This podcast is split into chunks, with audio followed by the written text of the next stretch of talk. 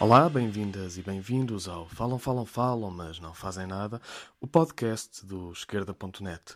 No final da semana passada, vários chefes de serviço do Hospital São José, em Lisboa, apresentaram a sua demissão do cargo.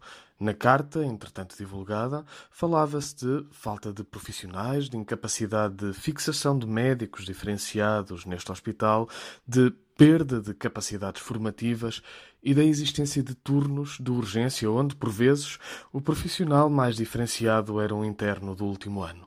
São denúncias graves Principalmente se tivermos em conta que estamos a falar de um hospital de última linha, chamemos-lhe assim, com urgência polivalente, que recebe doentes críticos de todo o país e que deve ter uma resposta de prontidão para os casos clínicos mais complicados. São denúncias graves, como é fácil perceber, mas o Ministro da Saúde não percebeu e opta por tentar desvalorizá-las. Para o Ministro da Saúde, esta situação como qualquer outra, aliás, não passará de uma situação pontual que não merece reflexão, averiguação ou resposta especial.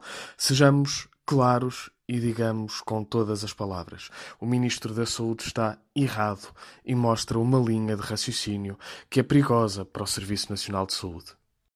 Perigosa porquê? Porque limitar-se a dizer que tudo é um caso pontual e que tudo vai bem é fechar os olhos a problemas estruturais. E fechar os olhos a problemas estruturais é dizer que não está disposto a avançar com soluções estruturantes. Dizer que todo e qualquer problema é meramente pontual é dizer que apenas responderá, enquanto ministro, com respostas avulsas e limitadas.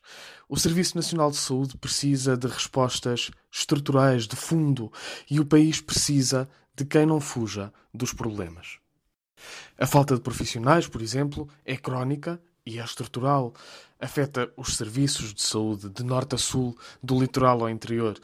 Achar que as consequências da falta de profissionais são meramente pontuais é ignorar que o SNS precisa, no imediato, de mais 6 mil profissionais. A dimensão dos números em causa, assim como a dimensão do impacto na vida das pessoas, aconselha a que tal necessidade não seja ignorado. A falta de financiamento é, também ela, crónica e estrutural. O SNS perdeu mais de mil milhões de euros com o governo do PST e do CDS e recuperou parte desse orçamento nos três últimos orçamentos do Estado, mas continua longe do orçamento de que necessita. A necessidade de separação clara entre público e privado é também estrutural e os problemas que a promiscuidade entre setores origina são tudo menos pontuais. Pelo contrário, são recorrentes e afetam a capacidade de resposta do Serviço Nacional de Saúde. Dizer de forma ligeira que estamos perante problemas meramente pontuais é fechar os olhos aos problemas e fechar-se às soluções.